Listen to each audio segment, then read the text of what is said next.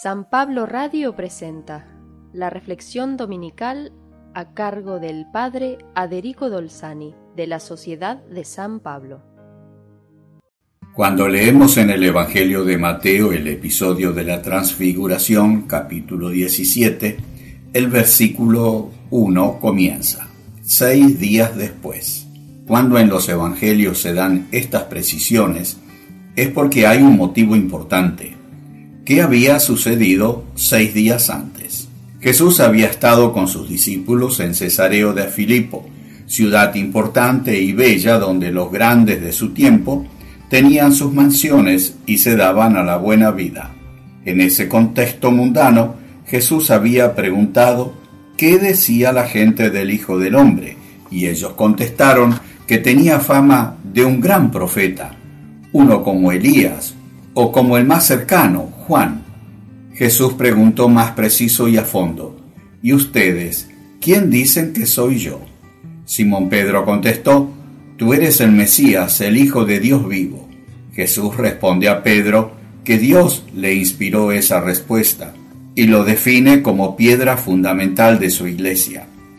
Enseguida Jesús comenzó a hablar de su mesianismo, anunciando por primera vez su pasión, muerte y resurrección al tercer día.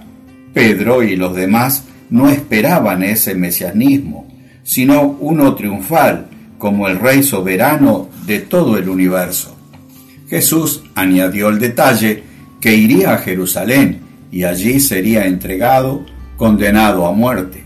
Pedro lo lleva aparte a Jesús y comienza a retarlo. Dios no lo permita, Señor, eso no sucederá mereciéndose por eso las palabras muy duras de Jesús. Retírate, Satanás, que significa traidor, ve detrás de mí, porque no piensas como Dios, sino como los hombres. Este episodio nos hace ver el grado de confianza al que habían llegado algunos de sus discípulos con Jesús. Santiago y Juan, en confianza, le pedían los primeros puestos y también recibieron una reprobación de Jesús. Estos tres intuían que Jesús era especial, pero no podían concretizar en qué y cómo. Jesús un día los elige, los lleva consigo a un lugar solitario, no necesariamente una montaña, que es una figura bíblica para indicarnos que allí nos encontramos con Dios. Jesús se transfigura, se transforma o como dice el original griego, se metamorfosea, y les muestra en realidad lo que Él es. Se muestra con Moisés y Elías, los dos grandes profetas mesiánicos, que habían subido a la montaña para ver a Dios, pero no lo vieron. A Moisés Dios le dijo que vería solo su espalda, porque si veía su rostro, su esencia, que es puro espíritu, moriría.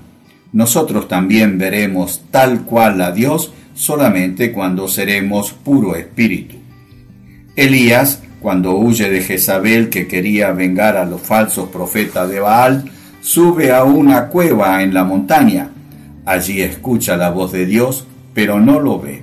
Aquí Jesús se muestra con estos dos profetas que sí lo ven y hablan entre ellos.